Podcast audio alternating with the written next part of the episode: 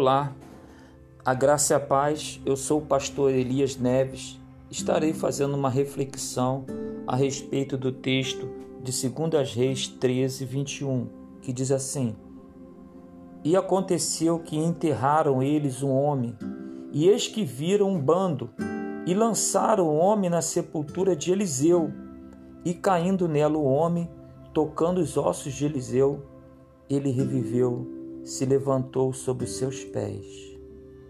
Eu gostaria de estar passando para os meus irmãos e meus amigos o que Deus ministrou no meu coração neste dia a respeito desta passagem. Fica muito claro aqui que o contexto era de guerra e, e como todas as guerras, era comum os cemitérios clandestinos. Qualquer lugar poderia ser um cemitério Qualquer lugar poderia ser uma sepultura aberta. Alguém poderia andar e se deparar pisando numa cova. Eram tantas as guerras naquele período que a Bíblia descreve assim: e havia guerra todos os dias em Israel. É claro que existiam os vales onde costumeiramente as guerras aconteciam, mas qualquer lugar poderia acontecer uma guerra e o texto conta que as tropas moabitas, ao perder um dos seus soldados, resolveram jogar o corpo numa sepultura, justamente onde havia sepultado o profeta Eliseu. Certamente eles não sabiam, pois o texto diz que do corpo de Eliseu só sobraram os ossos. Para, aqueles, para aquele soldado morto, se ele em vida soubesse que seria sepultado no mesmo lugar de um dos maiores homens que passou por Israel, certamente seria algo muito glorioso para ele, seria uma honra. Mas depois de morto, a Bíblia diz que nada se sabe o que acontece aqui na terra. Uma vez que se fecha os olhos desta vida, se abre os olhos para a eternidade. Para um cadáver, então poderia ser uma vala, um rio, qualquer lugar pois o cadáver não tem poder de escolher o lugar onde quer ser sepultado. Mas aquele cadáver foi agraciado por Deus, porque foi jogado justamente no lugar onde havia sido sepultado o profeta Eliseu. O profeta Eliseu, que foi um dos grandes profetas de Israel, o profeta Eliseu que sucedeu Elias, o grande profeta Elias, o profeta Eliseu que não teve a honra de ser levado aos céus numa carruagem de fogo como Elias foi, mas isso em nada pôde diminuir a grandeza do seu ministério. Seu ministério tão profícuo foi tão maravilhoso que quando contamos a quantidade de milagres realizados por Deus no seu ministério, vemos que soma-se o dobro do profeta Elias, ou seja, se fôssemos fazer uma comparação pela quantidade de milagres, poderíamos dizer que o discípulo superou o mestre. Muitos homens marcaram a história. Poderia citar Gandhi, que ganhou uma guerra sem levantar uma arma sequer. Isaac Newton, astrônomo, matemático, gênio. Albert Einstein, físico alemão. Alexandre o Grande poderia citar uma lista de mais de 100 homens e mulheres que impactaram o mundo. Porém, todos eles, todos eles, sem exceção, desceram à sepultura. Assim como todos os homens, sejam grandes ou pequenos, descerão à sepultura um dia, seja rico, seja pobre. Tantas pessoas que estamos vendo neste período de pandemia, seja rico, seja com for, vêm sobre a ameaça de descer à sepultura. Andando pelas ruas de Campo Grande esta semana, a minha esposa Guiomar me informou de um fato que me deixou muito chocado. Dentro do carro, ela viu do outro lado da rua um mendigo andando usando um saco plástico. Isso, irmãos, como se fosse uma máscara, um saco plástico. Certamente aquele homem não tinha nem dinheiro para comprar uma máscara. E uma, é uma pena que eu não vi o fato, senão eu teria comprado uma máscara para dar àquele homem. E certamente ela percebeu que não tinha como ajudar aquele homem, independente da pandemia ou não, partiremos desse mundo, desceremos à sepultura, todos nós morreremos, porque somos do pó e do pó retornaremos. Voltamos ao texto. Aquele cadáver foi tocado no corpo nos ossos, nos restos mortais daquele grande profeta e voltou à vida. O texto diz que ele voltou a viver. Num piscar de olhos, ele voltou a viver. Um simples contato, um simples toque fez com que ele voltasse à vida. Um cadáver não tem vontade própria. Jogam ele e colocaram ele em qualquer situação e ele ficará ali. Aquele corpo não procurou aquele lugar. Aquele corpo foi jogado naquele lugar porque já estava morto e não respondia por si. Já não tinha mais vida naquele corpo, nada respondia naquele corpo, não tinha nenhum sinal vital naquele corpo para que aquele homem pudesse escolher o lugar onde se pudesse ser colocado. Não, simplesmente ele foi jogado, ele foi colocado naquele, naquela cova, querendo ou não, ele foi colocado ali. Esse texto, irmãos, mostra uma realidade espiritual gloriosa para todos nós, de que todo ser humano já nasce morto diante de Deus. Todo ser humano espiritualmente está morto nos seus pecados e seus delitos. E a palavra de Deus diz em Romanos 3:23, porque todos pecaram e destituídos estão da glória de Deus. A palavra de Deus diz que o homem espiritualmente está morto, está sepultado e precisa de um toque de vida para viver. O homem espiritualmente não responde por si só, porque está morto espiritualmente, um, assim como um cadáver. Espiritualmente, o homem precisa de uma ação de Deus, uma ação do Espírito Santo para, faz, para fazê-lo, para trazê-lo à vida. Deus é que vai trazer a vida novamente para este cadáver. Efésios 5,14 diz: Pelo que diz, desperta tu que dormes e levanta dentre os mortos, e Cristo te esclarecerá. Em Cristo Jesus fomos agraciados um dia. Alguém nos jogou na cova, e este alguém foi Satanás. Alguém nos jogou numa cova. Estávamos como aquele corpo, como aquele cadáver, mas um dia fomos tocados um dia fomos tocados pela palavra, e a palavra que dá vida, é a palavra que dá vida ao homem. João 6,63 diz: O Espírito é que vivifica, a carne para nada aproveita. As palavras que eu vos disse são espírito e vida. Ele veio para dar a vida e vida com abundância. A palavra que transforma, é a palavra que restaura, é a palavra que coloca o homem de pé. O homem sem Deus está como aquele cadáver, ele está morto e precisa, ele precisa de uma ação que não é dele, não, não nasce do seu intelecto, não, não nasce da sua boa vontade, não. Ela nasce de uma ação sobrenatural de Deus. 1 Pedro 1,23 vai dizer: sendo novamente gerados, não, não de semente corruptível, mas da incorruptível pela palavra de Deus, que vive e permanece para sempre. Muitas pessoas às vezes dizem assim: Pastor, eu vim visitar a igreja porque eu quis e porque hoje eu decidi. Eu falo para aquelas pessoas: muito bom que você veio visitar nossa igreja, mas saiba que foi Deus que te conduziu aqui antes mesmo de você escolher vir neste lugar.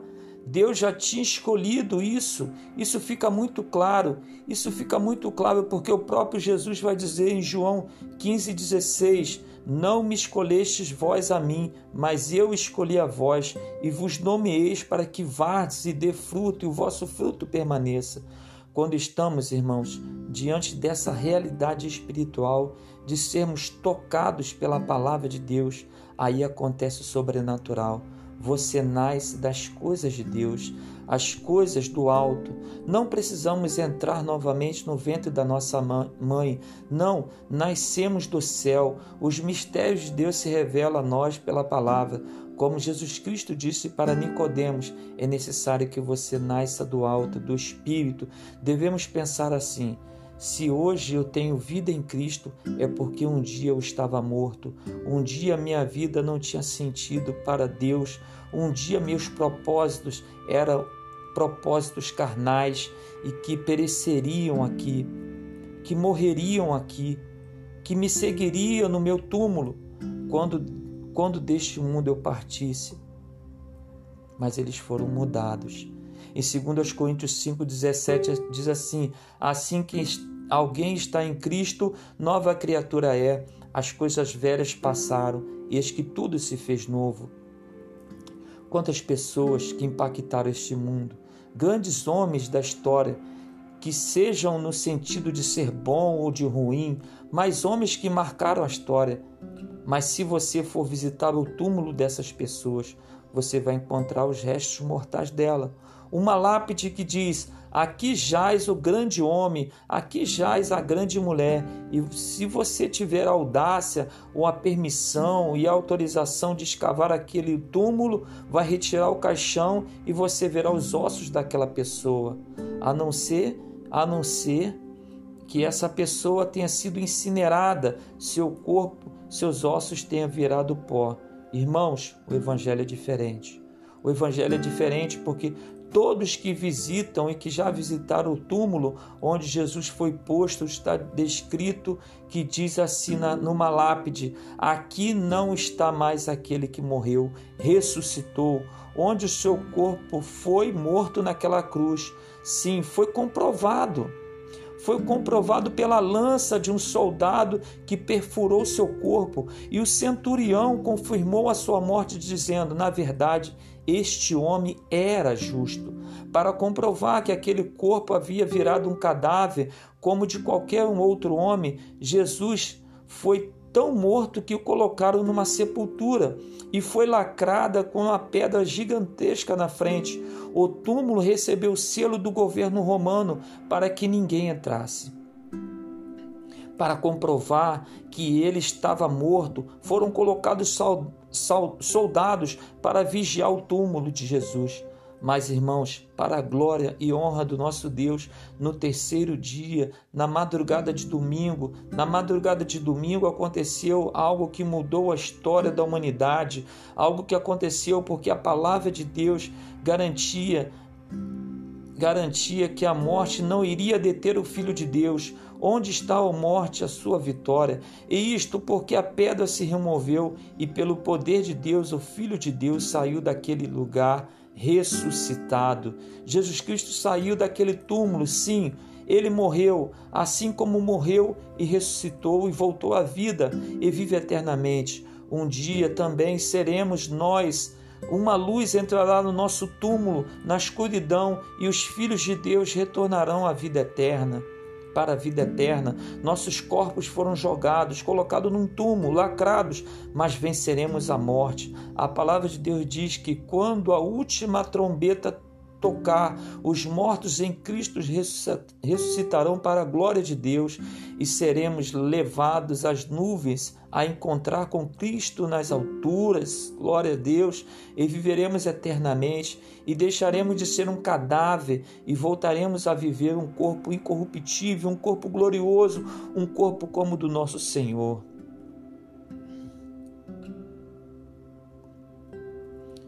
Um corpo como o do nosso Senhor que nunca mais conhecerá a morte, que nunca mais sentirá dor, que nunca sentirá mais o sofrimento através da palavra de Deus que o vivificou.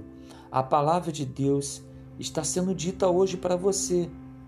E ela quer te dar vida, ela quer te ressuscitar, ela quer te trazer novamente a lucidez, ela quer te trazer novamente para a vida. Isto aconteceu com Eliseu. A história conta que aquele homem levantou-se tocou os pés e voltou pelo poder da unção que estava nos restos mortais de Eliseu. Você tem essa oportunidade hoje de reconhecer que Jesus, de que você estava morto, que você precisa reconhecer que estava morto, estava morta e crer somente, crer somente em Jesus. Irmãos, os problemas da vida nada pode se comparar com a glória de ser revelada. O ministério de Eliseu foi tão impactante que, mesmo depois de morto, o espírito agia no seu corpo.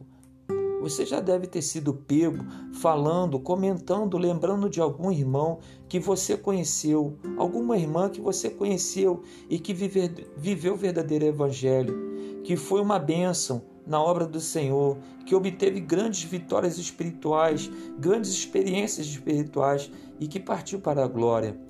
Homens e mulheres que edificaram a sua vida com palavras confortadoras de ânimo, de esperança e fé. Bem, essas pessoas partiram e você se lembra delas ainda hoje, se lembra das suas palavras, do seu testemunho. Então, irmãos, é Deus que traz a memória daquilo de que aquelas pessoas fizeram a você, se você se sente tão confortado e você se sente tão renovado e você se sente tão fortalecido, ou seja, mesmo depois de morto, as obras daquelas pessoas, daqueles salvos, continuam vivas e continuam fazendo a diferença na vida de pessoas ainda hoje. Quantas pessoas se reconciliam com Cristo com o testemunho de alguém que já morreu, dizendo assim: eu voltei para Jesus por causa do testemunho do meu pai, eu voltei para Jesus por causa do testemunho da minha mãe. Enquanto, ele, é, enquanto, enquanto eles eram vivos, enquanto eles eram vivos, eu não ouvia, mas hoje eu ouço, eu ouço o testemunho deles e voltei para Jesus. Ou seja, mesmo depois de morto, as obras daquele servo do Senhor continuam vivas. Quantas vezes eu vi a minha mãe ajoelhada no quarto orando pelos seus nove filhos, pedindo, clamando a Deus pelos seus filhos. A minha mãe partiu e depois da sua partida, muitos dos meus irmãos voltaram para Cristo.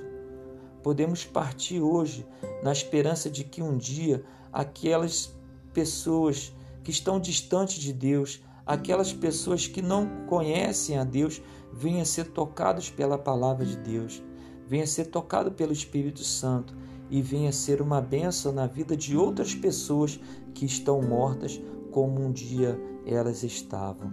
Se fortaleçam com essas palavras em nome de Jesus.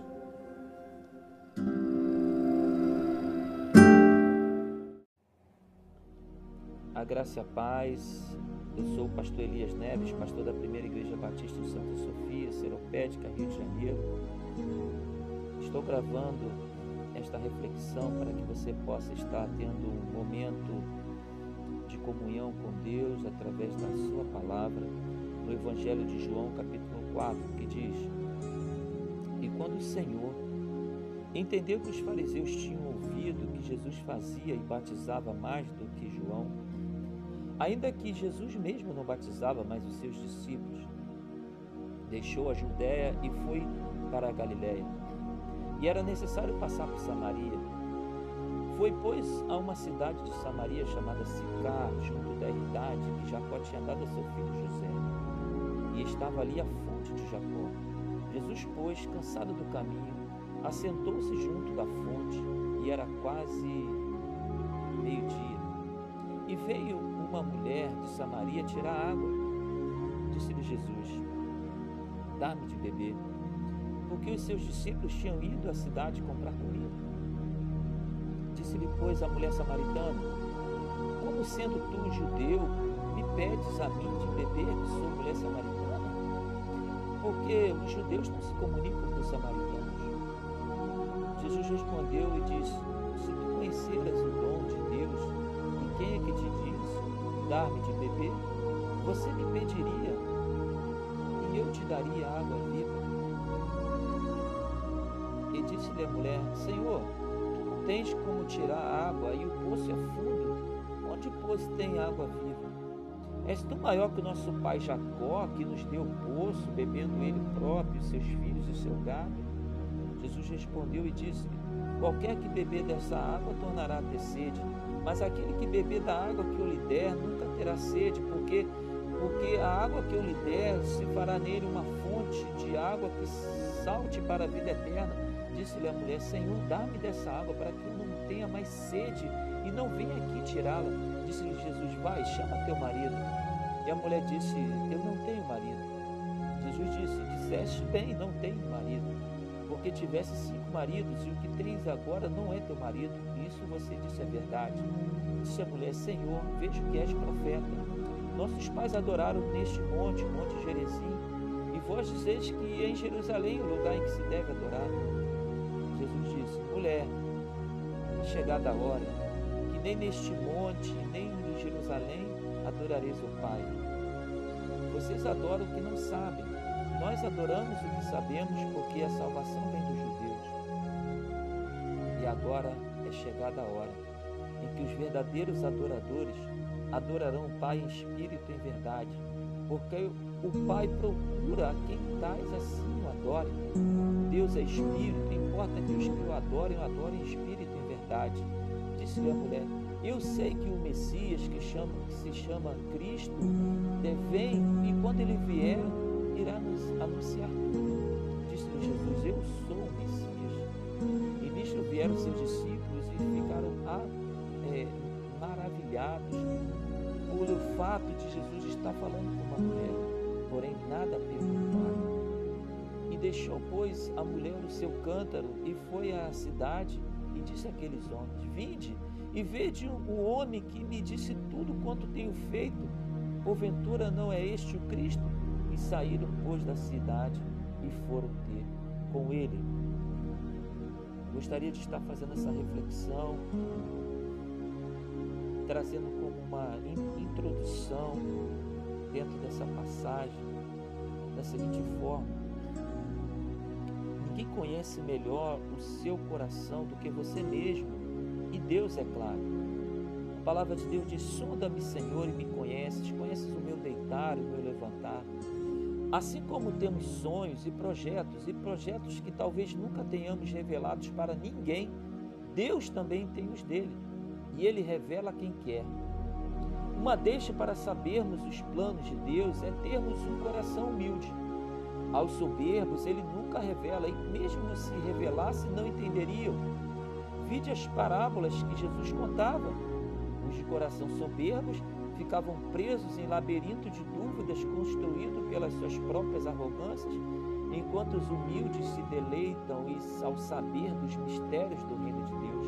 O texto que lemos nos remete a pensarmos sobre o poder de transformação que Deus pode fazer na vida de alguém, neste caso da mulher samaritana. Eu irei pular as explicações mais usuais acerca dessa passagem, que creio que de todos é sabida das abordagens diversas que vão das origens dos samaritanos, um povo hostil aos judeus e vice-versa, diga-se de passagem, passando pela geologia, o significado do Monte Gerizim, o ponto de encontro de Jesus com aquela mulher e a forma de adoração sincrética do povo samaritano, que em parte se semelhava até com o povo de Deus.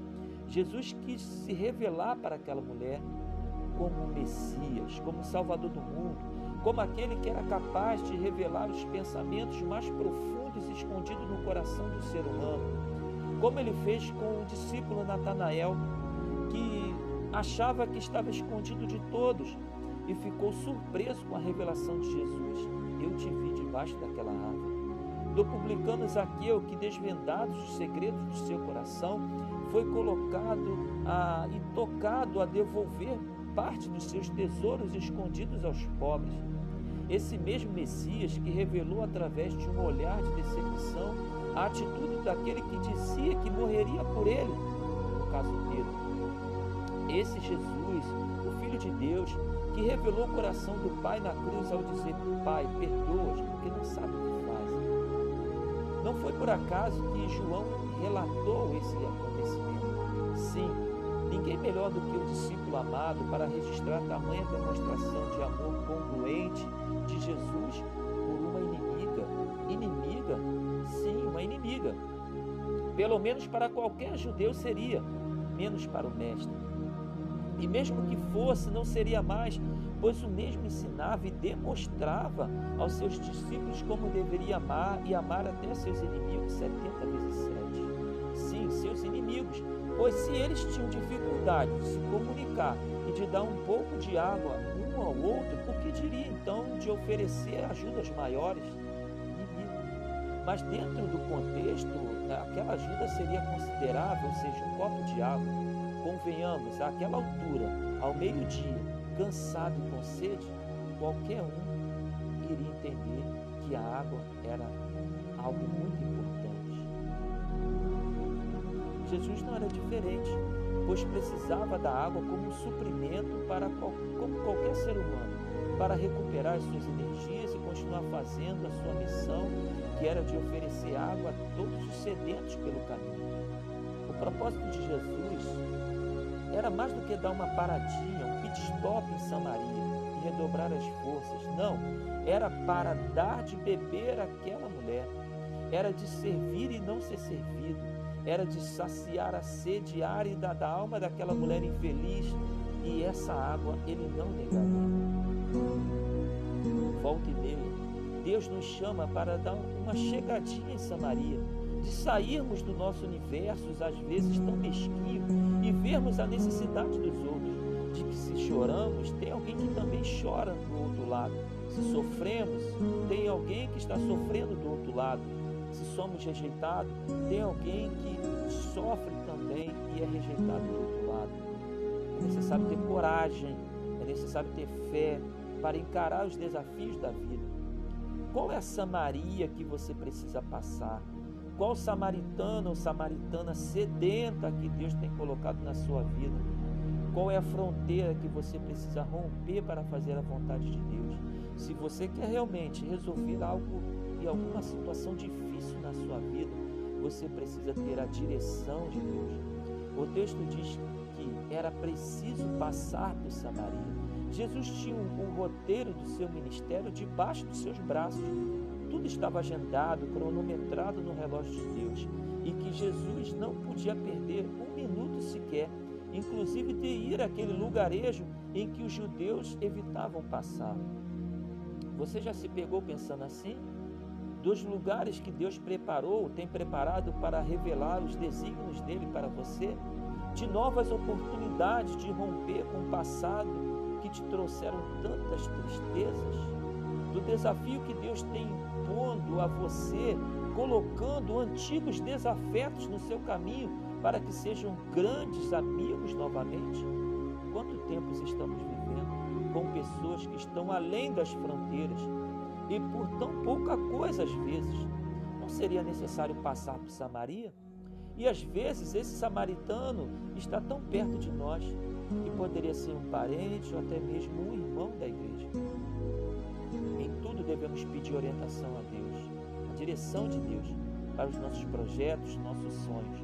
Mas saiba que sempre haverá uma Samaria no nosso caminho. Como você tem lidado com os samaritanos que cruzam o seu caminho, ajudando, oferecendo água ou deixando morrer de sede? Segundo, você precisa valorizar quem chegou primeiro no poço. Nós vemos o texto que Jesus chegou primeiro do que a mulher samaritana. Nunca devemos esquecer de que a fonte era de Jacó. Jacó chegou primeiro, Jacó cavou primeiro, Jacó bebeu primeiro. A Bíblia diz que digno é o trabalhador de desfrutar primeiro do seu salário. Os esforços de Jacó não foram em vão e Jesus tinha isso em mente. É muito confortador para o crente saber que tudo que ele faz para Deus permanece e vai servir de base para que outros venham e dê continuidade.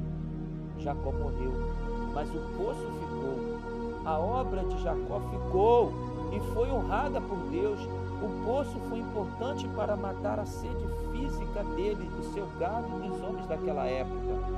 Jesus veio e se aproveitou dessa mesma água do poço para matar a sua sede física e aproveitou para saciar a sede espiritual daquela mulher. De alguma maneira, Jesus precisava do poço de Jacó para cavar outro poço, outro poço, um poço espiritual no coração daquela mulher, e as águas que sairiam da fonte do coração de Deus jorrariam no coração daquela mulher para a vida eterna. No reino de Deus, todos têm a sua importância, seja, seja cavando, distribuindo água, não importa, todos que contribuem para o reino de Deus serão honrados.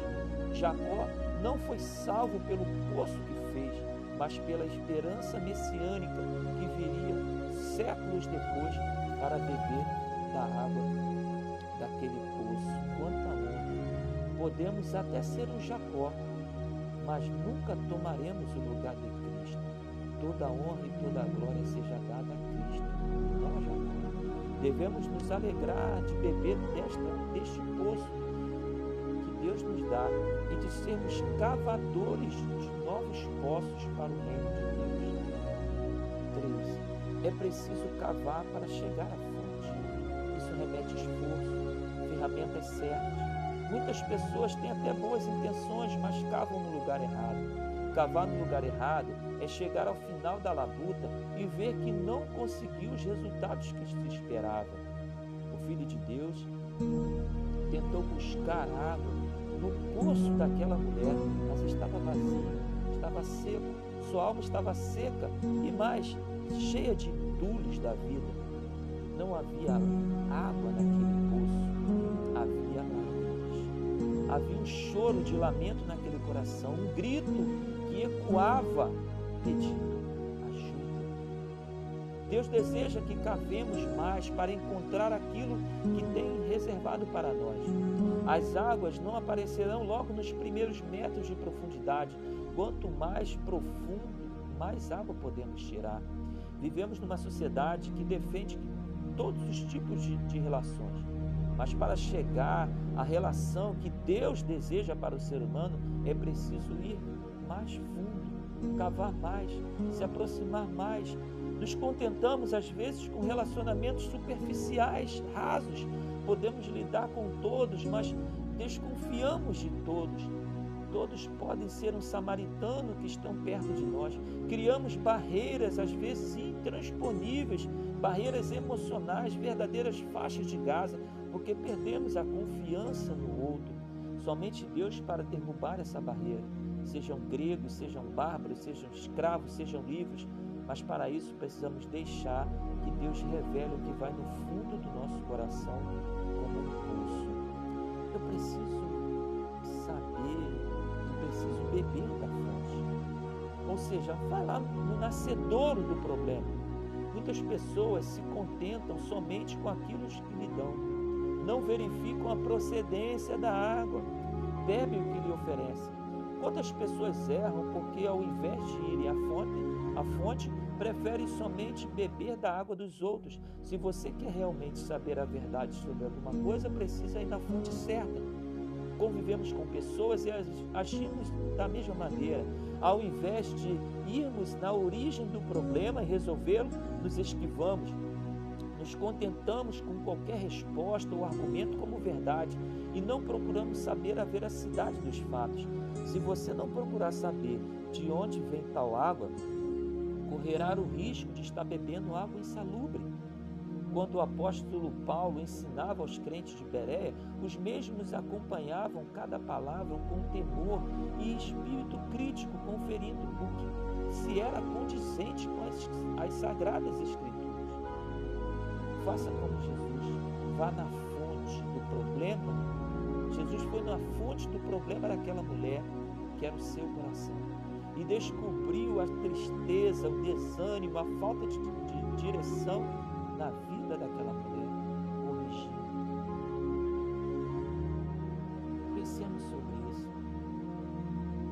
Pensemos de, do que adianta nós termos uma fonte em casa, mas se não bebemos dessa fonte.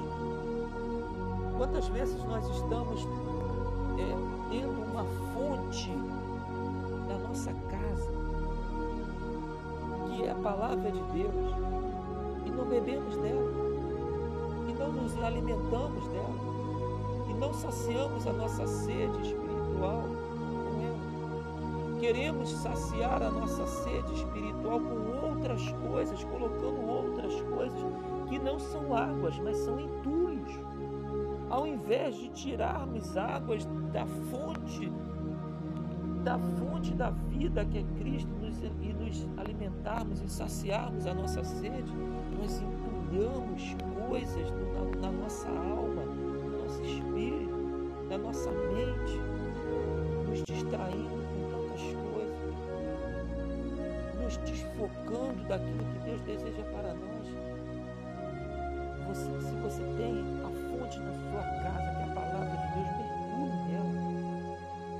beba da água, não. Mergulhe nessa fonte. Se banhe dela. Se lave. Se purifique nessa fonte. De que adianta ter a fonte e não dar de água para quem precisa? Às vezes tem pessoas que têm a fonte, ou seja, têm a resposta, que é a palavra de Deus, mas não divide, não dar essa água para outra pessoa.